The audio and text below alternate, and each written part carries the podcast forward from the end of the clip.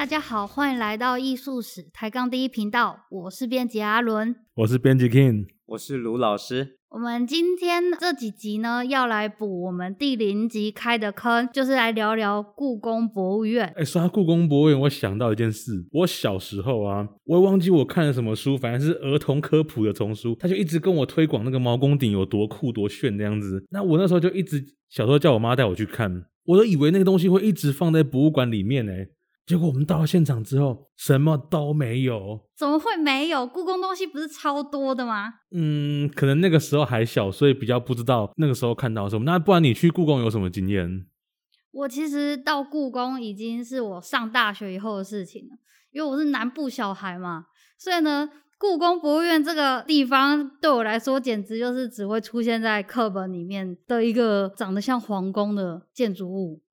我之前户外教学的时候，大学一年级，然后呢，第一次到故宫，我就看到那个天下为公的那个牌坊。天下为公啊，你知道吗？嗯、然后楼梯超多，就很像朝圣一样。就是你，你如果要去一个高级或者是就神圣的地方，你就必须要先苦其心志，劳其筋骨，你就必须要先一阶一阶的爬上去，然后才会到那个它的正门口。哎，那不然我们问问老师，老师，故宫这东西为什么要叫故宫啊？故宫啊，你看它这个名字啊，就是非常有传统的名字。今天我们知道都是北京故宫，对不对？对，北京故宫，那是在哪里？在中国的北京。可是我们有一个台北故宫。哎，对呀，我们怎么会有个台北故宫呢？其实这就涉及到历史啦。一九四九年的时候，民国三十八年，大陆沦陷，国民政府迁台，就把北京故宫的重要的文物啊迁到台湾来。在台湾本来放在台中的北沟，后来呢就迁到今天的外双溪。老师，我知道是不是原本是放在雾峰？对，就是雾峰北沟嘛。后来啊就迁到台北来了。可是。他都已经在台中放的好好的，干嘛迁到台北奔波这么远呢？跟那个存放的政策还有它的安全性有关，其实也跟这些文物放在首都。对于台北来讲，那个时候中华民国就定都，本来是定都重庆哦，因为抗战的关系，后来定都南京，后来呢战争的关系呢移到台湾来，在台北，然后在选地点的时候，就最后选定了今天台北的外双溪建的台北故宫博物院。哎，你不知道，那故宫博物院后面那山是空的，啊，那空的里面要干嘛？里面就是库房啊。我记得是不是特地挖了一个？当然，以山为这些文物啊是非常重要，代表中华文化的古物，总共将近七十万件的文物，这些文物啊都可不能有一点闪失啊。所以说，是精心设计的一个地点，做出了这样子能够反映中国古代宫廷式的建筑，把文物。很谨慎的存放在现在我们看到的外双溪。老师，我记得外国人来台湾的时候，一定要去故宫看过，就是一轮走过一遭。那想请问老师，为什么这个故宫呢，立于不败之地，它跟别的博物馆又有什么不一样呢？其实哦，位在台湾的国立台北故宫博物院呐、啊，它其实收藏的是。中华文化的精品，中华历史文化很重要的文物都收集在这里。凡事是透过比较的嘛，应该这样讲。北京不是有北京故宫？我必须要讲，真正的好东西都来这里，都被搬过来这边了，都都被国民党搬来这边了。对，我们这边成为了一个保存中华文化重要的这个文物的一个中心。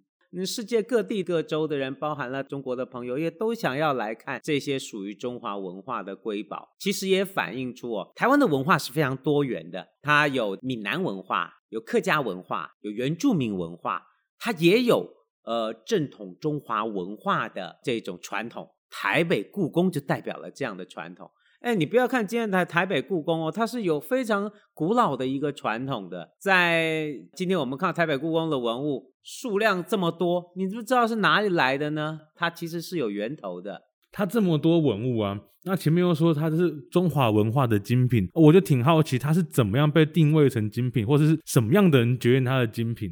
你这个问题就很好，我们应该说，台北故宫博物院所收藏的这些文物，就是中华文化最近这一千年以来的精品，而且是皇室为代表的收藏哦，以皇帝为主的品味，以宫廷为主，就是中国最高的统治阶层，他们所收集的文物为主。所以，可能这些文物，它至少可以上溯到宋代，然后元代、明代、清代。最近这一千年里面最重要的文物都被收集在这个博物馆里面。而且不只是这样哦，它也有一些更古老的文物，比如说商周文物、这个秦汉文物。其实，在这一千年里面，有时候也会挖到古董，也是一样会被收集到这个宫廷收藏里来。所以，老师，这些商周文物原本的收藏者其实是皇室里面的成员，对，就是宫廷的收藏哦。比如说你们刚刚讲毛公鼎嘛，这都是清代的时候挖到的，还有一些是宋代就挖到了。那挖到以后就知道是古董啊，就送到宫里来，就变成了是当时宫廷中央的收藏哦。因为这些东西不只是文物，它也是重要的历史证据。所以被古代的统治者、古代的皇帝也很重视的。所以古代人也懂考古啊。宋代不是有人写旅那个写考古图吗？人家也是知道考古的。比如说在宋代啊，很多的文人对考古充满兴趣的。呃，你说像这些都是显示出哦，不是今天的人对古文物有兴趣，古代的人就对古文物有兴趣啊。乾隆皇帝那每一个古董都被他拿来盖个印章，都被他拿来刻个字，对不对？人家是除了每天办公打这个骂那个以外，呃，人家还是很有收集文物的这种癖好的，对于古文物是很有兴趣的。难怪我之前去看那个王羲之的书法作品的时候，上面盖满了这个乾隆皇帝的印章。你就知道他没事就拿出来看，有没有？呃，这样子感觉故宫的文物就很像是皇帝的玩具库。哎，我想哦，如果换成我们现代啊，如果比如说我们现在台湾总统有什么小玩具，未来是不是也可以比照类似的东西成为皇室收藏？这个比喻呢，呃，也对也不对，哈哈哈，这要怎么说呢？就是说，应该是我们应该是这样讲了，就是说，这些故宫文物，这些重要的文物，它不只是中华文化的精髓，也反映了中国宋代以后历代。统治者帝王的审美品味，所以这就是他有兴趣的东西。那这些东西也因为皇室的收存而一直保存到今天。最难能可贵的是，它被留在了台湾，被留在我们的国家里。那你说，这真是很不容易的事哦。这些东西经历的是一个非常漫长的流传的过程。你想哦，如果我们以比较早的时间看宋代，宋代宫廷的文物被谁拿走了？北宋宫廷的文物不是被金人拿走，因为北宋是被金所灭哦，对不对？那金人拿了以后呢？金人又被谁所灭？蒙古人，蒙古人灭了，所以蒙古人拿的，对不对？蒙古人又被谁打跑了？呃，明朝政府 对，被朱元璋给打跑了。那他们老朱家就拿着，就变明朝，明朝就一直保着，在北京保着。等等，谁来了？就爱新觉罗，哎，满族人来了，满族人就拿着。就这样传下来哦，这个清朝拿着，一直到一九一一年民国成立，就不是帝制了。所以到最后这些东西呢，就由国民政府清点造册，变成国家的文物。哦，它还有一个清点委员会，专门把这些清宫的收藏正式清点。可是过了没有多久，日本人大举侵入中国，这些文物只好急急忙忙的赶快装箱送到。后方去哦，因为北京沦陷了，南京沦陷，嗯，武汉沦陷了，中国大半的江山都沦为日寇之手，所以这些文物呢，一点一点的搬到重庆，搬到那个很远的四川。老师，那问一下哦，有没有哪一些是来不及搬走，然后被日本人拿走的？也有，后来战后是有叫他们归还一些，但是我们那时候挑的、运走的都没有丧失掉。所有故宫的人员，这些故宫的都以前听老一辈故宫人在讲，那个认认真真的跋山涉水拿到重庆，好好的放着，等待抗战胜利。等到民国三十四年（一九四五年），抗战胜利，又从重庆拿回到南京来。结果搞没多久，内战那个很多还没来得及开箱，赶快因为中国大半江山赤化，又送到台湾来。这些文物就在流浪，这一千年来珍贵的中华文物，就在这样的流浪的过程中，那不是流浪到淡水了，流浪到外双溪，哎，流浪到外双溪，就在这里安身立命，安居在这里。台北故宫文物也反映出我们中华民国台湾继承了中华传统文化很重要的一部分，也反映出台湾这块岛屿丰富而多元的文化性格。你看哦，我们的博物馆有好多种哦，我们有台湾历史博物馆。是专门收藏属于台湾自己历史的文物，属于台湾人民这个岛屿的文物。我们有原住民博物馆啊，比如说顺义啊、呃，在外双溪还有一个就顺义原住民博物馆，就在故宫对面。我们还有在台东的台湾史前文化博物馆，当然南科分馆还设在我们那个南医大旁边，有没有南科的分馆？哦，对，在南科园区里面。台湾考古出土的文物，还有中华文物。台北故宫博物院的文物，这些都多元化的呈现了台湾历史文化多元性的收藏。而且，光我们讲故宫，好像北院跟南院的定位也不太一样。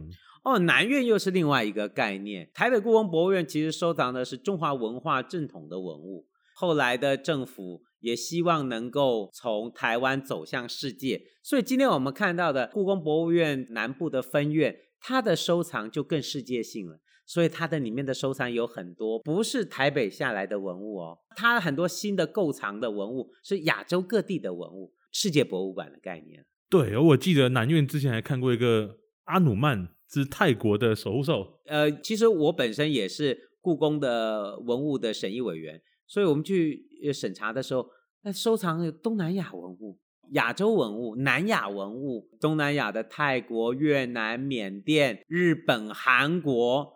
亚洲的各地的文物，其实我们也都在透过南院的典藏，收藏了一些这样的文物，来向这个台湾的人民呈现属于世界的文化的特质。所以故宫南院又是一个很特殊的发展，它收集的是世界文物啊、应该说亚洲文物啊、亚洲文物。